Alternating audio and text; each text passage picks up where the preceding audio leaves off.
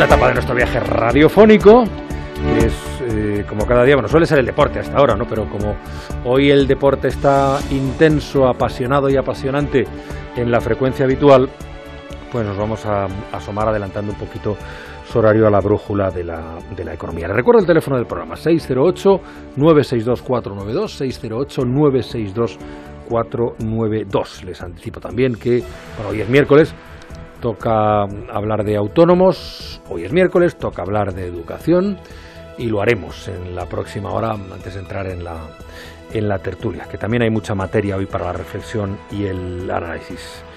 Voy a saludar en este punto a mis compañeros de mesa de, tertulia hoy, Daniel Pingarrón. Dani, buenas noches. Hola, buenas noches, ¿cómo estamos? Luis, encantado de saludarte, Luis Vicente Muñoz. Buenas noches, muchas gracias. Hola, Juanra, hola, Dani, buenas noches a todos. Y gracias por adelantar vuestra, vuestra presencia y porque habéis, eh, habéis elegido vuestro compromiso con la información y el análisis al fútbol, que es una cosa que, que tiene mucho valor, sobre todo sabiendo cómo, cómo uno sabe que sois futboleros. Hay otras fieras en la economía también, ¿eh? además de los deportes. Sí, sí. Hoy tenemos una de la que estamos hablando mucho, que es la inflación, difícil de domesticar, menudo bicho. Sí, pero muy, muy difícil y además eh, hemos escuchado, eh, no sé si era alguna referencia a ello Ignacio Rodríguez Burgos ahora, pero hemos escuchado hoy que los datos de Estados Unidos están como nosotros o peor. Sí, desbocados, 7%. Desbocados, 7%, sí. Máximo de 40 años, lo contamos hace un instante, ¿sí? Sí. Bueno, pues eh, luego lo comentaremos. Ahora voy a saludar de nuevo a Ignacio Rodríguez Burgos con su mirada cítrica y un poco las claves de la jornada. Adelante, Ignacio, buenas noches. Saludos, muy buenas noches. No siempre es oro todo lo que brilla. Arquímedes encontró el principio hidrostático que lleva su nombre cuando buscaba un método para garantizar que una corona era realmente de oro. El emperador Augusto fundamentó su poder no solo en la potencia de sus legiones, sino en la reforma monetaria impulsada tras conquistar las minas de oro a los astures. La escuela de Salamanca, con los profesores Mercado y Azpilicueta, fue la primera en analizar y en sistematizar la pérdida de valor del dinero cuando el oro americano inundaba la España de los Austria. Es lo que ahora conocemos como inflación. Hoy desde América lo que nos llega es el dato de inflación de los Estados Unidos, un 7%. Es el nivel más alto desde 1982.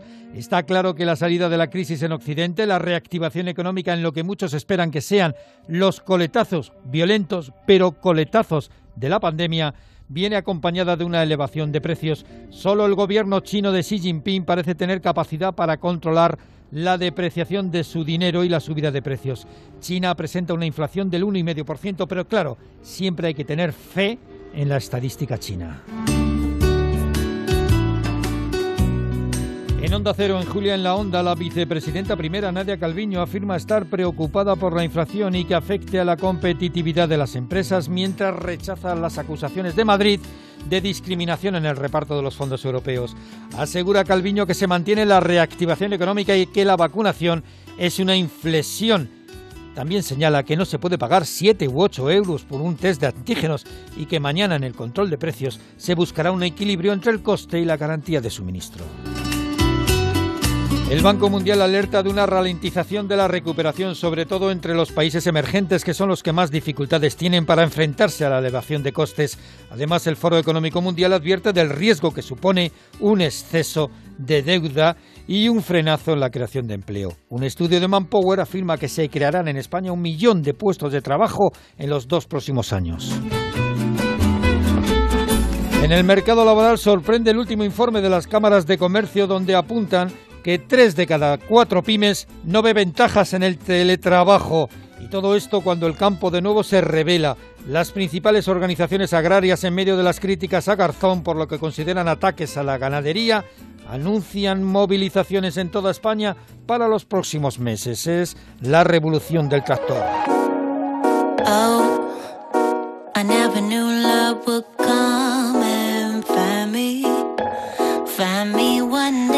7% en Estados Unidos, lo decía Luis V. No se alcanza nada igual desde el año 82, que fue el año en el Exacto. que Felipe González obtuvo la mayoría absoluta. Exacto, sí, sí, el año pasado, de... ¿eh? Un año, fíjate, año 82, cuando vino el Papa Juan Pablo II a España. Año Efectivamente, 1982. también. Por, por por aquel entonces los tipos de interés también estaban cerca del doble dígito eh, ahora mismo están al 0% para que también tengamos una idea de cuál es eh, más importante que el concepto de inflación absoluto, el concepto de inflación relativo, es decir, eh, comparado eh, o ajustado por los tipos de interés. Ahora mismo es que estamos en unos tipos absolutamente negativos, ¿no? No, no, no, no tiene que ver esta situación con la de los años 80. Sin embargo, fijaos en una cosa muy interesante. Estamos hablando de la inflación de Estados Unidos, 7%.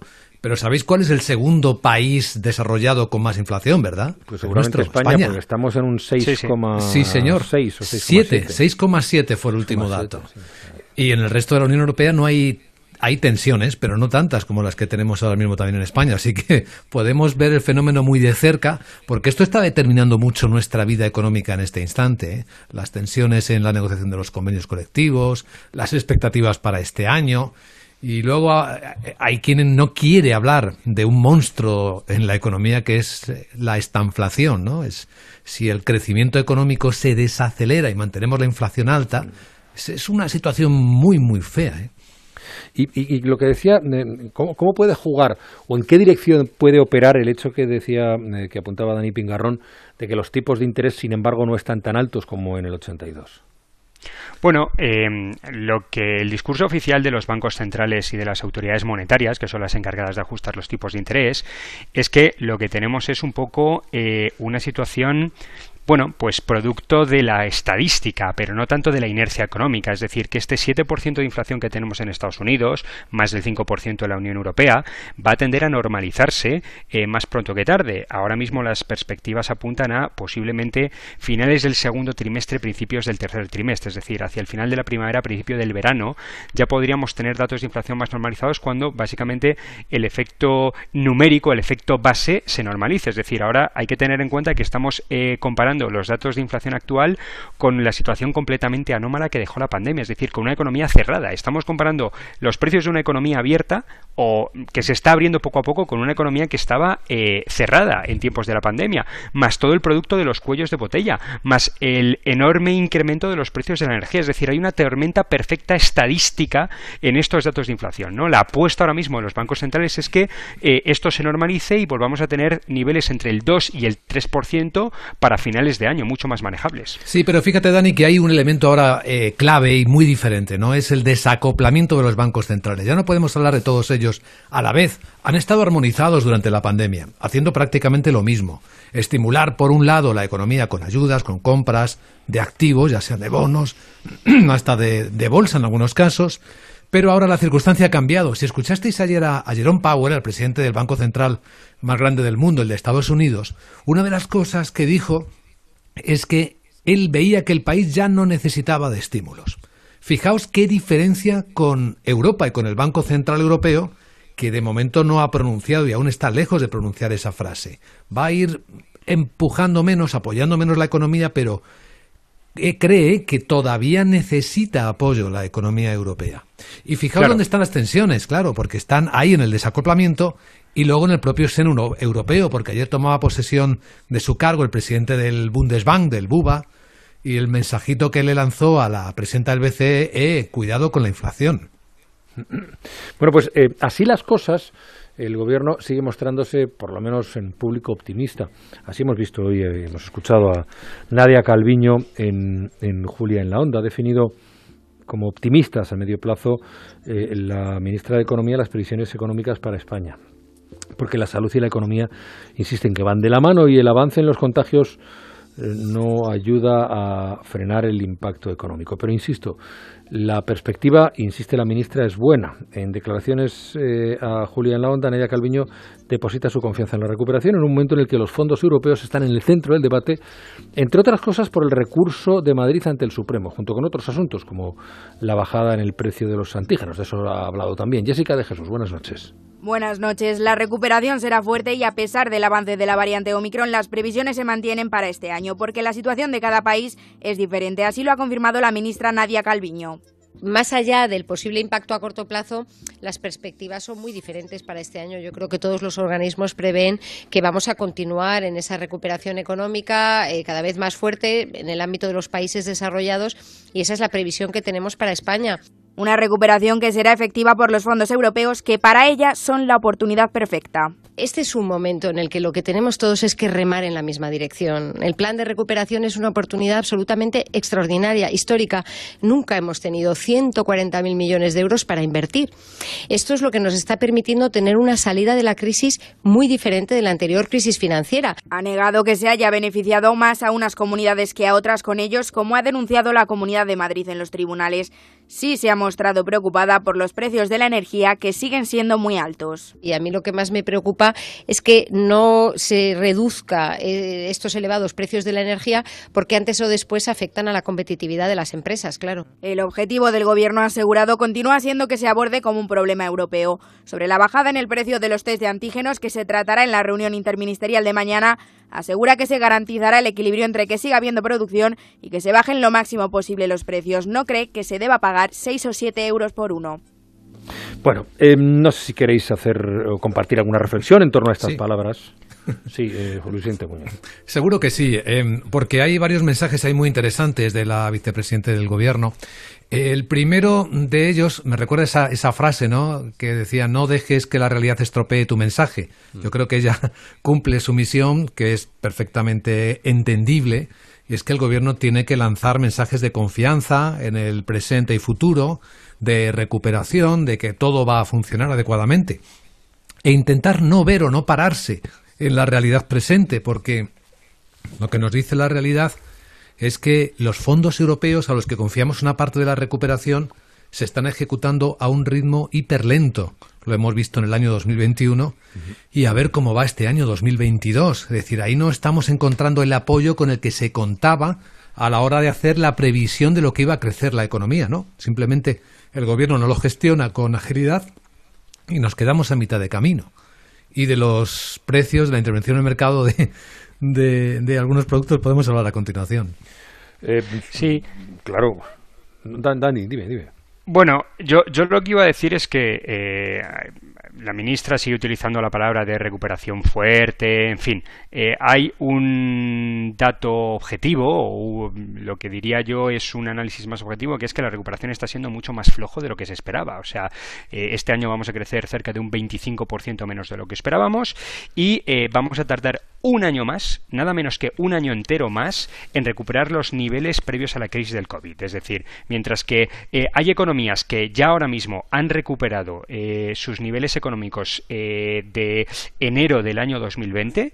Eh, lo que está previsto para España eh, es que lo recuperase a finales de este año que hemos, que hemos iniciado, a finales de 2022. Bueno, ahora mismo la visibilidad que tenemos es que en el mejor de los casos vamos a recuperar los niveles económicos precrisis del COVID a finales de 2023. Estos son, yo creo que, en fin, una manera de decir las cosas, bueno, pues, pues, pues mucho más rigurosa, ¿no? vamos a crecer a un ritmo bastante eh, más lento del que estábamos esperando, el del que teníamos previsto, y vamos a tardar nada menos que un año más, en lugar de dos años, tres, en volver a los niveles previos a la crisis del COVID. ¿no? Yo creo que ante, eh, en fin, eh, estas circunstancias tanto optimismo, seguir un poco utilizando este relato o esta narrativa de la recuperación muy fuerte y todo esto, pues yo creo que, está un poquito de más. Sí, además ahí las odiosas comparativas dejan muy mal a España, ¿no? Porque entre los socios de la Unión es el que va más lento recuperándose de todos.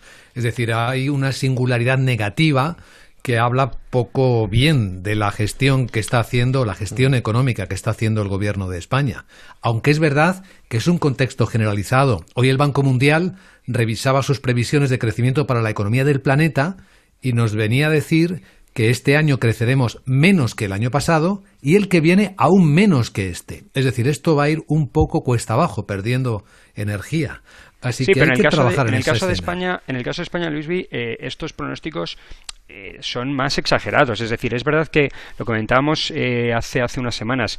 Yo creo que aquí estamos también un poco eh, en el. Se, han juntado, se han juntado varias circunstancias que son las que nos están lastrando especialmente. el retraso en la percepción de los fondos europeos, siendo España el país que más había apostado parte de su recuperación a la recepción de esos fondos.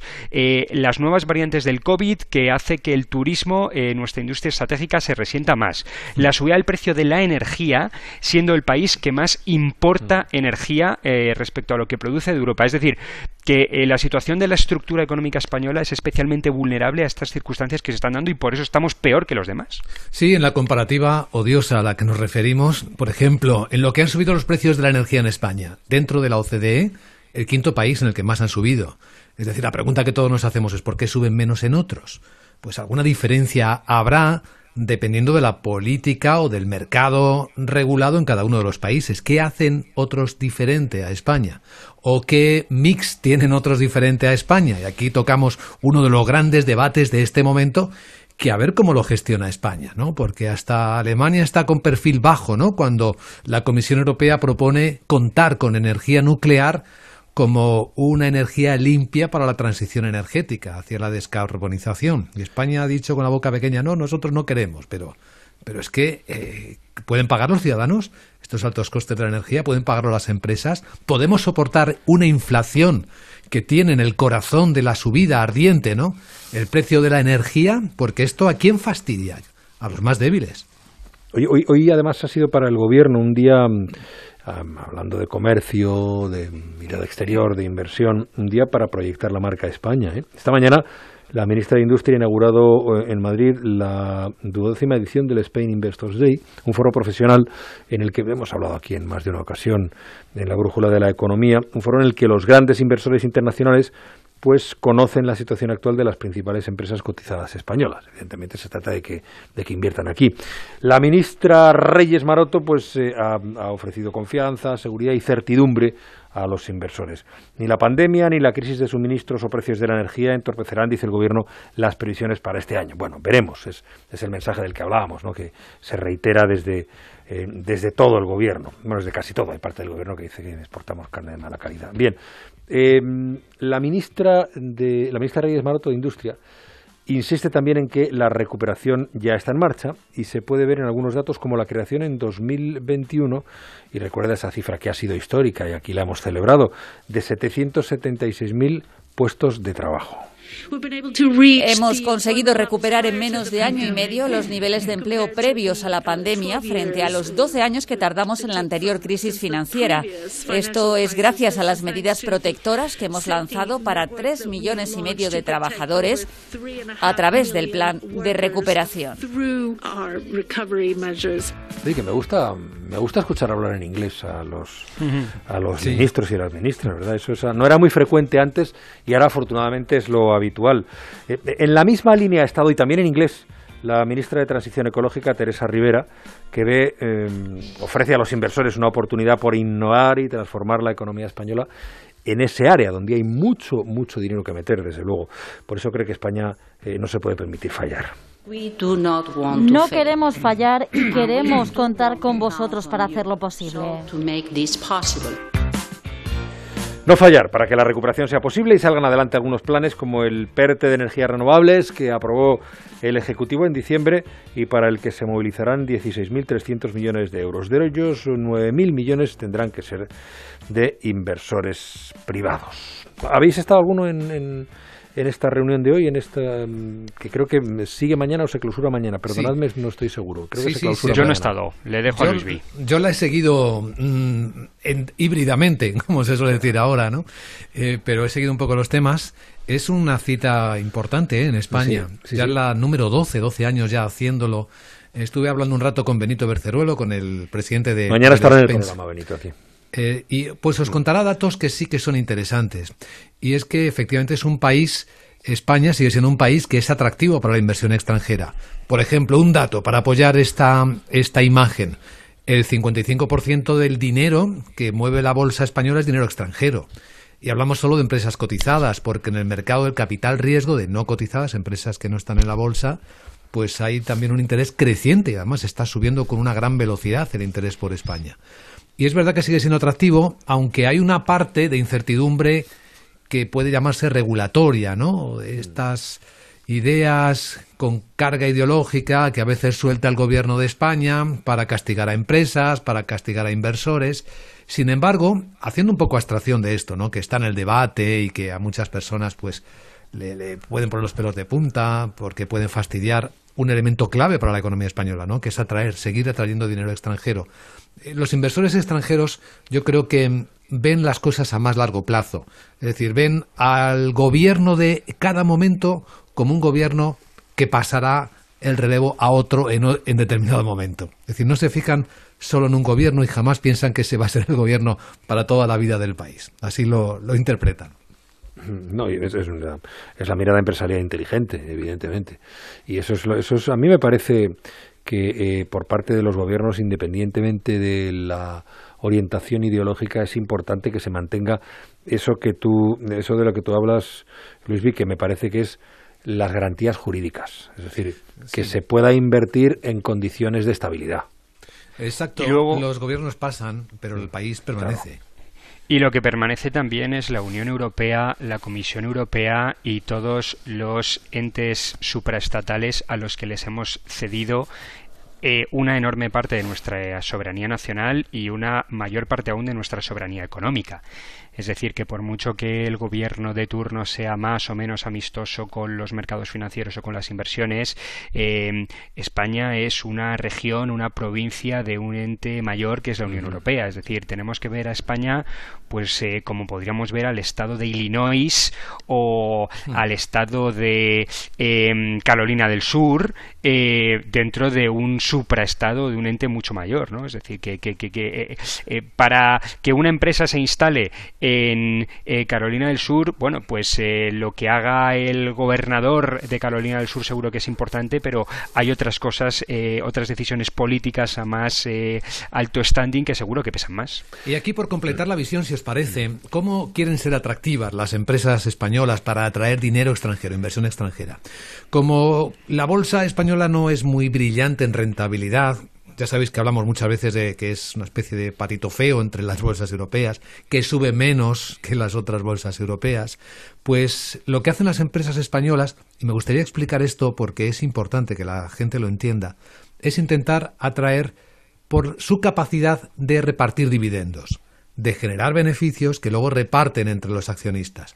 Lo que es la rentabilidad por dividendo, esto sabe más Dani que yo, en España, en el mercado español, es una de las más atractivas del mundo y es una baza con la que juega fuerte España. Eso que es en rentabilidad, por los oyentes que no estén muy, muy familiarizados con eso, rentabilidad por dividendo es lo que, te, lo que te va a producir la inversión en determinadas empresas como, como media o estadísticamente hablando. Sí, son los mm. beneficios que reparten las empresas cuando consiguen beneficios. Por eso es importante que las empresas tengan beneficios. Claro, pero bueno, em, yo la verdad es que eh, invertir, eh, hacer una inversión en una compañía cotizada, eh, pensando en el dividendo, a mí siempre me ha parecido un error. Es decir, hay que tener en cuenta, Juanra, que el dividendo lo que hace es aminorar el precio de tu acción. pongo un mm. ejemplo numérico muy fácil. Tú compras una acción por 10 euros, esa acción reparte un euro de dividendo y dices, bueno, tienes una rentabilidad por dividendo del 10%, está fantástico, es una muy buena inversión. Claro, lo que pasa es que el euro que te reparte la compañía de dividendo se resta de los 10 euros. Es decir, sí, tú te has llevado un 10% de rentabilidad por dividendo, pero el precio de tu acción ha decrecido un 10%. Esto fiscalmente tiene una serie de repercusiones en las que no nos vamos a meter porque si no va a quedar muy largo, pero em, en fin, es un poco lo comido por lo servido. Lo interesante a la hora de invertir en bolsa es acumular y que se revalorice el capital a largo plazo, que es por ejemplo lo que eh, la gran diferencia que decía Luis muy bien entre la bolsa española y otras bolsas como la americana. La bolsa americana reparte mucho menos dividendo porque en gran medida las empresas americanas, muchas de ellas con un sesgo tecnológico y más innovador, eh, Silicon Valley, los Google, Netflix, Amazon, eh, Facebook de la vida, lo que hacen es, en lugar de repartir esos beneficios entre sus, entre sus accionistas, reinvertirlo en la propia compañía para obtener un crecimiento a largo plazo mayor. ¿no? Es una gran diferencia y yo creo que a la hora de invertir en bolsa es más interesante esa segunda metodología, el eh, enfocarnos en el crecimiento, la revalorización del capital, que no tanto en la percepción de dividendos. Sí, eso en el mundo de la inversión, claro, esa es la inversión inteligente, ¿no? La que juega a valor, ¿no? Si hay un juego en buscar rendimiento a tus ahorros o a tus inversiones, es que valgan cada vez más en el tiempo. Sin embargo, efectivamente hay una especie de religión de de gente que prefiere el dividendo. ¿Por qué? Porque no se fía lo que vaya a pasar en los próximos años, ni con la economía, ni con la empresa. Cambian los directivos, también las circunstancias y prefieren, dice, mira, dámelo, lo voy guardando en mi bolsillo y ya veremos después. Si no confío mucho, cambio de, compañía.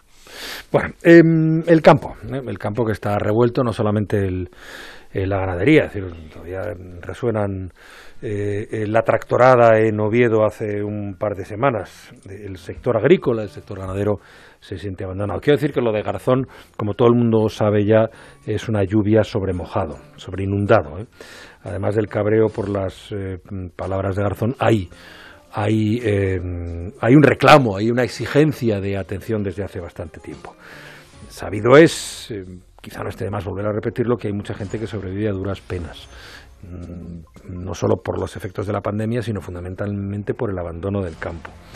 Em, el campo ha convocado una gran manifestación en Madrid en marzo, una movilización que se suma a las ya anunciadas entre enero y febrero en 14 ciudades.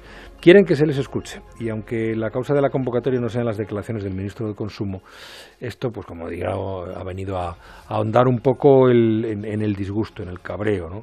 Le piden a Garzón eso es lo que han hecho hoy, qué reflexiones sobre el daño que sus palabras pueden estar haciendo. Pedro Pablo González, buenas noches. Buenas noches. Habrá protestas este mismo mes en Andalucía, País Vasco, La Rioja, Castilla, León y Murcia, hasta concluir el 20 de marzo en una gran manifestación en Madrid, en defensa del campo rural. El incremento de los costes de producción, la reforma laboral, la aplicación de la nueva PAC o la protección del lobo junto a la indefensión de la ganadería están entre las reivindicaciones. Una manifestación ante las medidas contra el mundo rural. Miguel Padilla, secretario general de COAG. A veces solamente se ponen eh, ciertos ojos en las legislaciones para el mundo rural con un desconocimiento total. Yo creo que debe de haber una convivencia, una connivencia entre mundo rural, mundo urbano, porque yo creo que los dos nos necesitamos. Y como es lógico, el malestar con el ministro de Consumo es más que notable. Consideran que en países como Francia, Italia, Portugal o Grecia ya estaría dimitido. El daño que hace es inmenso. Pedro Barato de Asaja. Siendo generoso,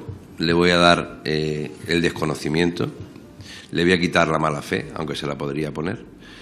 Y lo más importante de las palabras del ministro para nosotros es que pone en riesgo eh, un sacrificio enorme, enorme, que venimos haciendo durante mucho tiempo en el sector eh, agrícola y en el sector ganadero. España exporta 2,7 millones de toneladas de carne a países con destino a Asia, África o América. Producciones cárnicas que cuentan con todo el control fitosanitario y de bienestar animal de la legislación española y europea, más la que imponen los países donde se destina esta carne. Movilización para poder subsistir. Lorenzo Ramos, secretario general de UPA. Y en ningún momento que nadie piense que los que estamos movilizándonos lo estamos haciendo por algún problema político Estamos aquí para defender nuestros derechos, para querer poder seguir viviendo nuestras explotaciones con toda dignidad. Este próximo viernes, por cierto, las organizaciones agrarias volverán a presentar estas reivindicaciones al ministro de Agricultura, con quien se reúnen, al igual que con el comisario europeo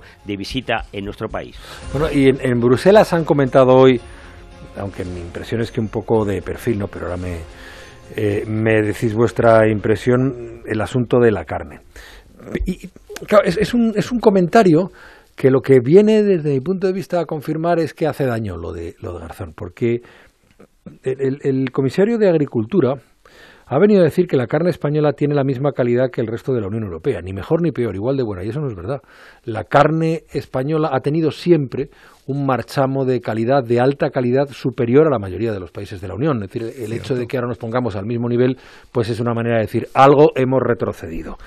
O sea que es una especie de ayuda que no es precisamente una, una ayuda. Corresponsal en Bruselas, Jacobo de Rebollos. Buenas noches, Jacobo. ¿Qué tal? Buenas noches. El comisario de Agricultura reconoce que existe un problema con la producción de alimentos a gran escala en Europa, en la carne de cerdo, en aves de corral, en gallinas ponedoras, pero repetimos a nivel europeo, no solo español. Admite que se necesitan todos los tipos de agricultura y de ganadería, las pequeñas y grandes explotaciones, pero el objetivo ahora de la nueva política agrícola común, que va a entrar en vigor a partir del 2023, pasa por apoyos a pequeñas y medianas explotaciones, ya que estos últimos años han sufrido bastante frente a las grandes explotaciones y por una cuestión, dice también, de seguridad alimentaria, porque las granjas más pequeñas es siempre más fácil asegurar el bienestar animal y por la sostenibilidad de la producción. Janusz Wichowski no responde en esta entrevista directamente a las declaraciones de Alberto Garzón sobre las macrogranjas, pero sí indirectamente al decir que la carne española es de una calidad similar a la del resto de Europa. Según el comisario, no hay razón alguna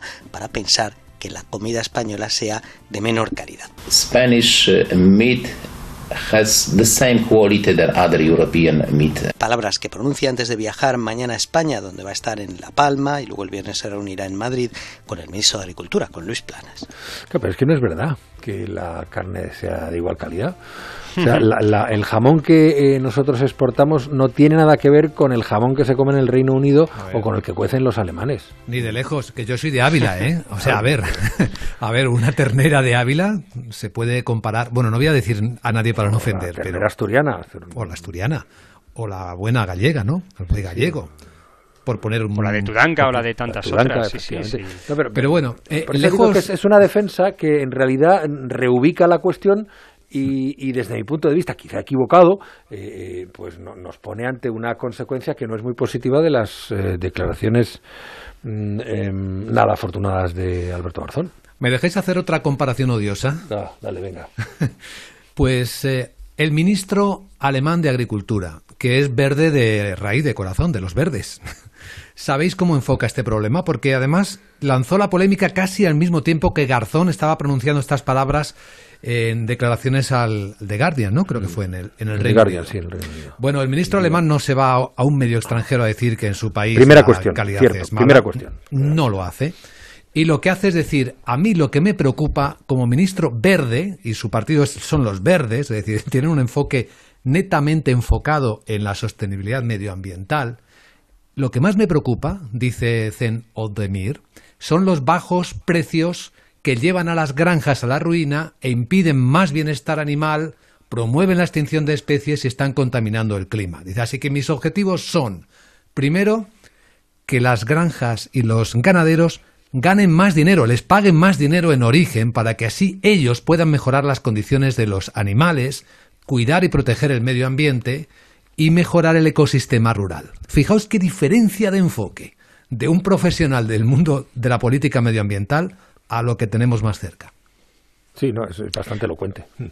Bueno, eh, claro, lo que pasa es que también incrementar los precios eh, al final, eh, de una manera u otra, va en detrimento también del, del, consumidor, algo que en España, bueno, pues máximo en el escenario, lo hablábamos al principio de superinflación que tenemos, pues a hablar de aumentos de precios yo creo que, que en fin, muchos correrían despavoridos, ¿no? Em, volviendo un poco a las declaraciones del, del, del comisario. Hombre, yo eh, creo que a lo mejor eh, no hay que sacarle tanta punta al hecho de que ha dicho que la eh, carne española es de la misma calidad y que por tanto implícitamente se deduce que es que la calidad de la carne española está descendiendo, sino que realmente, bueno, pues es difícil que un comisario europeo, bueno, pues se decante por decir que la carne de este país es mejor que la de este otro, que la media de los países europeos, ¿no? Yo creo que, en fin, yo entiendo sus declaraciones como un mensaje tranquilizador diciendo que la carne de toda Europa es muy buena y que la carne española está en esos estándares de calidad eh, a la altura de la mejor carne europea, ¿no? No tanto el hecho de que eh, podamos leerlo como que es que estamos descendiendo a calidad de nuestra carne porque veníamos de ser muy superior a la media de la, de la carne europea y ahora estamos en la media. Pero como estamos en la brújula de la economía, quizás una parte de nuestra misión es dar contexto a las cosas, ¿no? Darles un poco de profundidad. Cuando hablamos de la carne, en particular dentro del sector agroalimentario español, Estamos hablando de industria. Es la cuarta industria de España. Detrás del automóvil, del petróleo y los combustibles. El 6% del PIB. Estamos hablando de que emplea directamente a 100.000 trabajadores. Es decir, sepamos de qué estamos hablando cuando nos referimos a la carne. Hablamos de una de las principales fuerzas exportadoras de España, que además, como contaba muy bien Juanra, en marca país, en marca España, la carne es una de sus banderas. Mm. Y no perdamos de vista que cuando un ministro, quizás algo indocumentado, hace estas declaraciones a un medio extranjero, está tocando algo más del dos y pico por ciento del PIB de España, que puede ser muy sensible y vulnerable a este tipo de comentarios muy responsables. Bueno, em, en un momentito vamos a hablar de autónomos con Celia Ferrero, pero antes eh, quiero que escuchéis, eh, que compartamos también con los oyentes, pues no sé si decir las amenazas, no, las advertencias de UGT en torno a los en torno a los salarios, en torno al ingreso mínimo vital, en torno al salario mínimo eh, profesional. Los sindicatos esperan que el gobierno suba el salario mínimo que parece que hay disposición y los empresarios, que los empresarios se presten a negociar mejoras salariales en medio de esta subida descontrolada de los precios. Claro, eso es lo complicado, no todo el mundo es, Mercadona y sube un 7%, que además no sé yo si económicamente sería contraproducente. Caridad García, buenas noches. Buenas noches. Los sindicatos suben el tono en materia salarial. Hoy los líderes de UGT y comisiones obreras han vuelto a insistir en que los sueldos no pueden crecer la quinta parte de lo que aumenta la inflación y que los trabajadores no pueden cargar con el peso de un fenómeno que, más o menos coyuntural, ya les resta poder de compra. Pepe Álvarez hace un llamamiento al Gobierno para que suba ya el salario mínimo a 1.000 euros y, en paralelo, insta a la patronal a que se siente a discutir un nuevo marco de negociación colectiva. De lo contrario, dice el secretario general de la UGT, deberán atenerse a las consecuencias. El país, los trabajadores y las trabajadoras, la renovación de los convenios eh, se va a convertir en un eh, foco permanente de conflicto social. Eso es inevitable. Pasó en Cádiz, pero va a pasar en Asturias va a pasar en Madrid, va a pasar en Barcelona, va a pasar en el conjunto del país, porque la gente no se va a resignar a tener aumentos de salarios del 1,5% ni del 2% cuando tenemos una inflación del 6,7%. Desde Comisiones Obreras, Unai Sordo apunta dos vías para compensar la pérdida de compra de una forma progresiva. Si te vas a un convenio de dos o de tres años, no es solo lo relevante cuánto pactas para que mañana me incorporen a la nómina, sino que al final de ese periodo se garantice que la evolución de la inflación no ha deteriorado los salarios. Yo no estaría ahí tan cerrado en plantear un esquema concreto, porque esto es muy vivo, pero sí la, idea clara de que las cláusulas de revisión y el mantenimiento, al menos en, en esa perspectiva de dos tres años, es para nosotros fundamental. Ahora mismo el número de convenios con cláusula de revisión salarial está en mínimos históricos. Apenas un 16% cuentan con este mecanismo que sirve para frenar el golpe de la inflación sobre las rentas del trabajo. La brújula.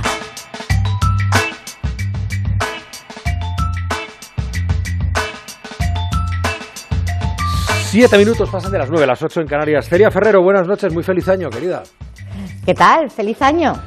Pues encantado de saludarte, vicepresidenta de ATA, que ya está aquí otra vez con nosotros en esta edición hoy especial en la web y en las aplicaciones de, de Onda Cero para hablar de autónomos. Sí. Simplemente me gusta. ¿Puedo hacer un comentario contra, con respecto a lo anterior? Estás en tu casa. Estoy en mi casa, eh, lo sé. Eh, con respecto al tema de los salarios, eh, cuando, cuando los sindicatos dicen que no lo paguen los trabajadores, también los empresarios podrían decir que no lo paguen los empresarios, tampoco. Quiero decir, este tema, que no se olvide quién paga los salarios y, por tanto, quién tiene que asumir ese coste. Yo entiendo que la capacidad de compra evidentemente se ve reducida por un aumento de los salarios, pero también hay que tener en cuenta que mucho, mucha de esa inflación no se repercute en precio precisamente por una cuestión de competitividad empresarial y que lo asumen sobre sus propios márgenes muchos autónomos y muchas pymes.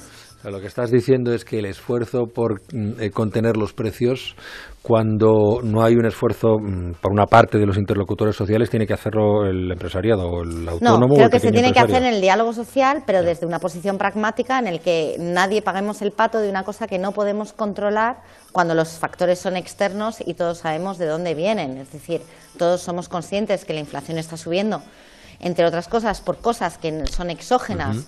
Eh, a la economía española y por tanto tendremos que ver cómo todos asumimos ese coste, no solo unos. Parece difícil, ¿no? A veces. Parece difícil, pero si hubiese diálogo, diálogo de verdad y todos fuésemos pragmáticos, pues seguramente lo resolveríamos. Y yo creo y espero que así sea. Bueno, em, mi nombre es eh, María, mm, es la primera consulta de hoy, Celia. Mi nombre es María, soy profesor de inglés, normalmente doy clases a grupos reducidos en aula y hasta ahora no he tenido problemas, pero hoy me he levantado rara y soy positivo en COVID. Qué raro, ¿verdad? bueno, lo importante, tengo varias preguntas. Y la primera es, ¿cómo tengo que tramitar esa baja? La segunda es que si me van a pagar algo y la tercera que si puedo dar mis clases online. Bueno, a ver, em, eh, con el tema del. Bueno, ya sabéis cómo está el tema de las altas y bajas, que hay muchísimos problemas de tramitación, entre mm. otras cosas porque hay mucha confusión dentro de los trámites administrativos, más allá del hecho de que efectivamente todo lo que es asistencia primaria está desbordada, ¿no? Entonces, en el caso del autónomo, em, hay que tener en cuenta que independientemente que la prestación que está relacionada al COVID en este caso sea enfermedad común, pero la prestación sea igual que la, que, la de enfermedades profesionales o accidentes de trabajo, es decir, el 75% y se cobra desde el primer día, se tiene que hacer de la misma forma que se gestiona una baja. Es decir, primero, la baja nos la tiene que dar el médico de atención primaria, que es ahí donde estamos viendo el cuello de botella, porque efectivamente, como decíamos, hay una, mm, un atasco, vamos a decirlo así, no se puede atender, la gente no se desplaza, eh, cuesta muchísimo hablar con un médico, sinceramente, y eso nos ha pasado a muchos. Aparte de eso, y, luego el tema de las altas, que es otra cosa, aunque hoy se está hablando de bajas y altas simultáneas, pero con que nos diesen la baja a tiempo sería ya suficiente.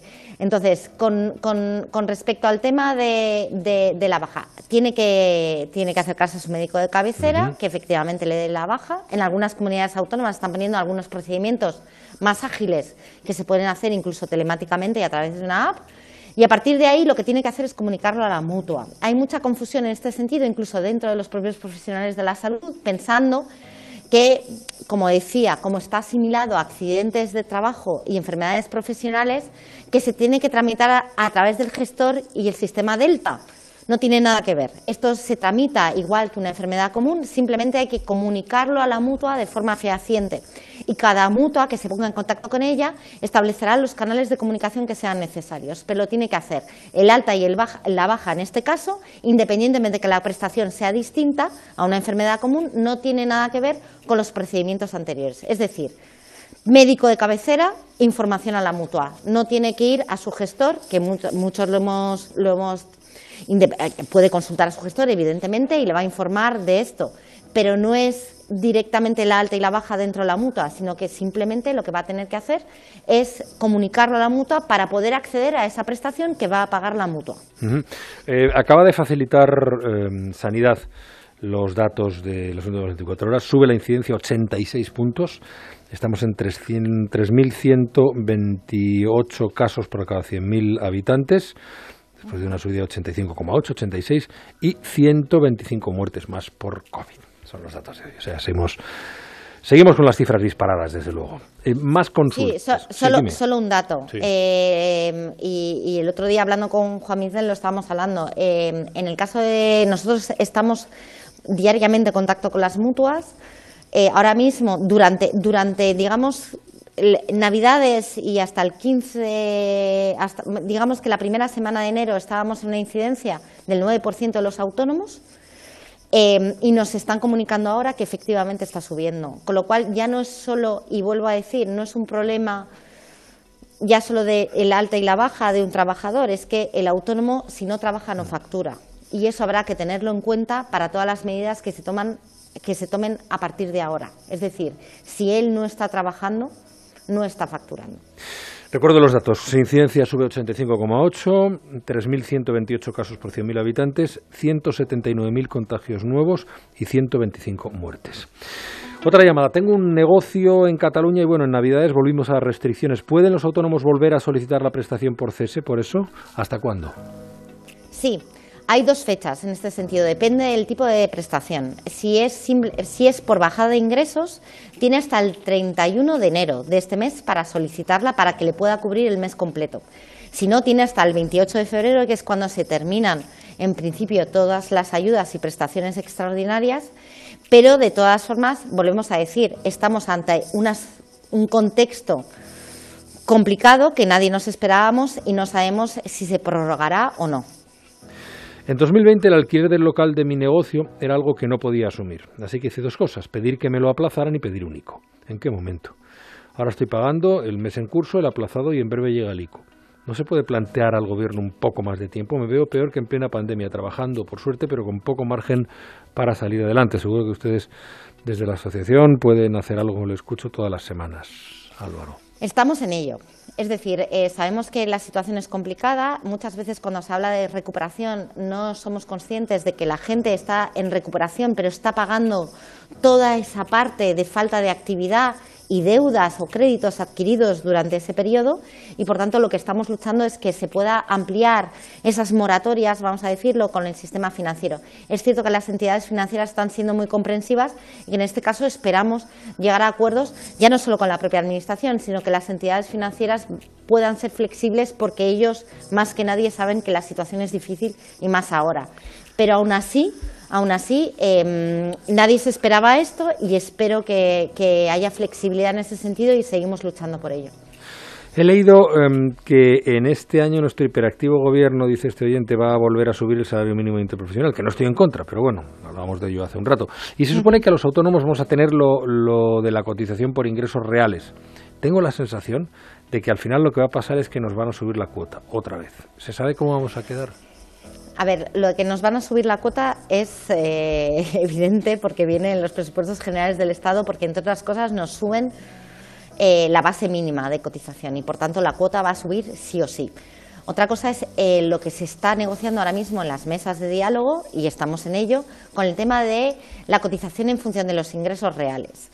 Cuando podamos definir lo que son los ingresos reales de un autónomo, podremos decir si efectivamente la cuota va a subir o no y para quién va a subir. Todavía no lo tenemos claro. El otro día el, ministro Escribá parecía decir que, que algunos van a estar dentro del sistema de cotización en función de los ingresos reales y otros no. Hay una dificultad técnica esencial de determinar lo que son los ingresos reales que poco tiene que ver con los rendimientos netos, que parece que es la única variable que tenemos ahora mismo. Así que por ahora, prudencia. Vayamos viendo las cosas que nos llegan de forma inmediata. Sí que va a subir la cuota, pero por ahora solo la que está contemplada en los presupuestos generales del Estado y dejemos, dejemos la negociación seguir y esperemos que no suponga una subida de cuotas, sino que todo lo contrario, que podamos ayudar a todas esas personas que efectivamente tienen dificultades para pagarlo. Y la última, Icelia, eh, tengo una empresa de marketing en La Rioja, el kit digital está en marcha, pero por ahora solo encuentro opciones para aquellos que tengan más de nueve trabajadores. Aquí la gran mayoría de mis clientes tiene como mucho tres. ¿No van a salir convocatorias para que yo pueda echarles una mano a su evolución digital? Sí, de hecho, ni siquiera de, la convocatoria de 10 a 49 han salido las bases, pero todavía no ha salido la convocatoria, es decir, todavía no está activo. Eh, la siguiente fase es la de menos de 10 trabajadores y en eso estamos trabajando. De hecho, estamos trabajando de forma multiministerial, vamos a decirlo así, porque también está la agencia tributaria, como sabéis, hay ciertas obligaciones, como la facturación electrónica a largo plazo o la comunicación a la agencia tributaria, y estamos viendo cómo intentar coordinar todas esas acciones también con algunas cosas para ayudar a los autónomos a poder hacer frente a todas estas obligaciones y tener incentivos también para digitalizarse, porque digitalizarse en muchas ocasiones mm. no solo viene por obligación, sino que viene por incentivos. Y eso es en lo que estamos trabajando. Por ahora no hay nada, es decir, por ahora no se puede solicitar el kit digital, las bases han salido solo para un tipo de empresas, pero todavía ni siquiera se pueden solicitar cuando veamos cómo va avanzando y seguramente veamos que tengamos que mm, diseñar mejor los canales de llegada a los autónomos y hacer más incentivos de cualquier tipo, ya sean fiscales o de otra forma, entonces ya podremos valorar la iniciativa en general. Muy bien, Celia Ferrero, muchísimas gracias. Como siempre es un placer eh, escucharte y aprender de ti. Te esperamos la semana que viene. Es un placer estar aquí. un beso a todos. Hasta luego. Y cerramos en un instante. Hablamos de educación con Sonia Díez. Hablaremos de la enseñanza, la educación secundaria obligatoria. Pero eh, me toca también despedir en este punto a Daniel Pingarrón, Luis Vicente Muñoz. Gracias por vuestra aportación siempre interesantísima y sabia. Y hasta la próxima. Un placer. Gracias, un abrazo. Abrazo a todos. Chao. La brújula, la vida a partir de las 8 de la tarde. Juan Ramón Lucas.